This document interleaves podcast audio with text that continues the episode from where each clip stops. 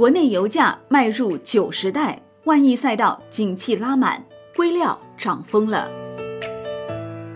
你的油箱加满了吗？国内成品油零售限价迎来再一次上涨。根据国家发改委消息，自三月十七号二十四时起，国内汽柴油价格每吨分别上调七百五十元和七百二十元。而自十六号起，多地加油站排队加油的情况已经持续一整天了。车友的问候语都变成了“嘿，油箱加满了吗？”此次调价后，全国大多数地区九十二号汽油零售限价在八点四到八点六元每升。以油箱容量五十升的普通私家车计算，车主们加满一箱油将多花费约三十块钱。同时呢，本次调价后，国内大部分地区九十五号汽油跑步进入九元时代。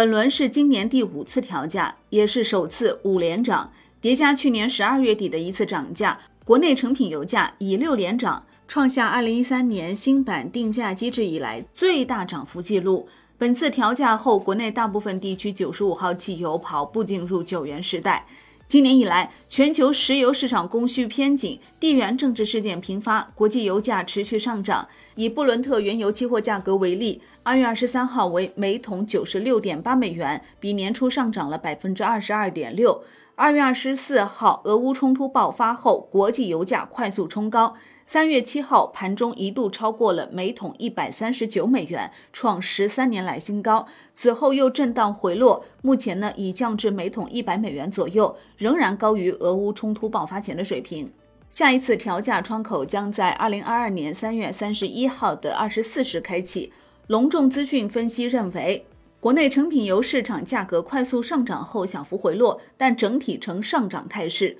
虽然南北气温均有回升，但近期国内各地疫情扩散范围增大，疫情管控升级，汽柴油需求受到抑制。以当前的国际原油价格水平来计算，下一轮成品油调价开局将呈现下行的趋势，预计下一轮成品油调价下跌的概率较大。在此次的油价调整之际，国际油价在一周时间内从一百三十美元高点持续回落，跌破了一百美元每桶。那么大家可能会问了。为什么国际原油跌了三十美元，国内怎么还在涨价呢？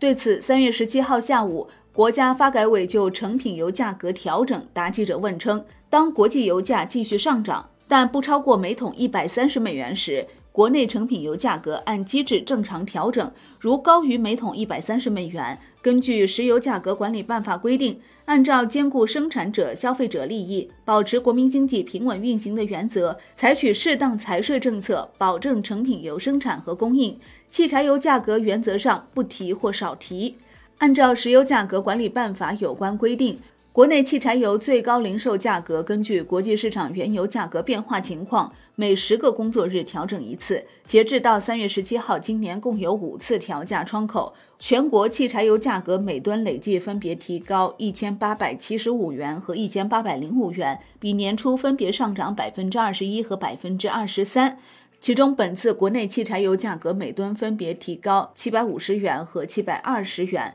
虽然上一次调价后，国际油价大幅跳涨，近日虽然有所回落，但综合计算，近十个工作日平均值仍较大幅度高于上期水平。由于国内成品油价格调整是与前十个工作日国际油价均值挂钩，此前也多次出现过调价日之前国际油价大幅上涨，但当期国内成品油价格却下调的情况。例如，二零二一年十二月十七号是调价日，之前的两个工作日国际油价连续上涨，但当期国内汽柴油价格每吨分别下调一百三十元和一百二十五元。二零二一年七月二十六号、三月三十一号以及二零二零年九月十八号等调价日均出现过类似的情况。卓创资讯数据显示，本计价周期以来，国际油价先涨后跌，波动幅度较大。布伦特原油先是在六个交易日内上涨百分之二十八，后在六个交易日内下跌百分之二十四。这个涨跌幅巨大的调整，直接压缩了国内价格上涨的幅度。目前呢，最火的段子莫过于九十二加满负债累累，九十五加满直接破产，九十八加满三代还款。虽然说法有些夸张啊，但这也说明油价的持续走高使消费者开始担忧起来。油价的上涨确实让持币观望的消费者开始考虑购买国产新能源汽车。根据乘联会公布的数据显示，二零二二年二月，国内新能源汽车市场产销分别完成三十六点八万辆和三十三点四万辆，同比分别增长两倍和一点八倍。乘联会秘书长崔东树表示，今年国内油价在三月份创出近十年来的新高。高涨的油价直接推高燃油车日常通勤使用成本，为新能源乃至油电混技术的进一步推广持续拓展基盘量级。虽然油价越来越贵，但买新能源车不一定是最好的选择。和油价上涨同步，新能源车的车价也在节节走高。由于上游原材料价格大幅上涨，三月十号以来的一周时间。特斯拉对旗下全系车型涨价两次，涨幅两万到三万元不等。国内小鹏汽车、哪吒汽车、比亚迪等新能源汽车品牌也在近期分别完成了涨价。选燃油车还是新能源车，似乎成了两难的选择。华兴证券分析师尹斌认为，经过一轮价格上调之后，国内新能源车的成本端制约因素有望边际缓和。但是，未来新能源车的产业链分化、利润分配将是2022年产业链博弈的关键点，体现到二级市场也将呈现博弈特性。俄乌局势助推能源价格持续上涨，天然气、石油价格均创近期新高，传统能源的价格快速上升，也将推动海外各国加快向风光可再生能源的转型，带动国内光伏赛道火热。国产硅料价格已经在今年连续九周上涨。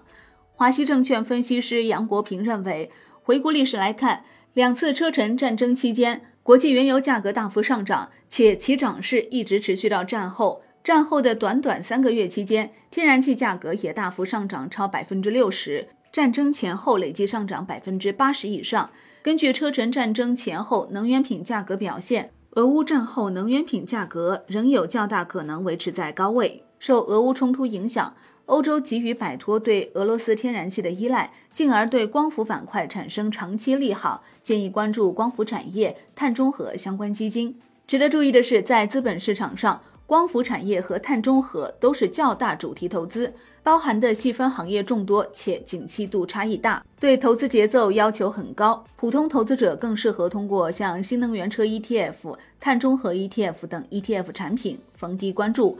受益于国内外需求的进一步攀升，国内光伏多晶硅硅料价格已经在今年连续九周上涨。根据硅业分会报价来看，多晶硅价格连续大幅上涨，在过去一年多的时间里呈现暴涨趋势。自二零二零年七月的六点零九万元每吨的成交均价上涨至今，成交均价已经达到截至三月十六号的二十四点七八万元每吨。在价格高涨的推动下，更多企业进入到产业中来。国内 A 股上市公司披露公告显示，越来越多企业跨界进入到硅料生意。据不完全统计，仅去年十二月开始至今，就有五家企业宣布投资多晶硅及工业硅，投资规模多在百亿以上。此外，特变电工。和盛硅业近期也分别宣布将投产多晶硅项目，拟投资金额分别为一百七十六亿元和一百七十五亿元。显然，近期硅料的持续上涨，逐步动摇以往普遍看空硅料价格的观点。越来越多观点认为，硅料仅平衡局面至少要在二零二三年才会得到缓解。好的，以上内容由万德基金制作播出，感谢您的收听，也欢迎您关注转发哦。我是林欢，财经头条，我们再会。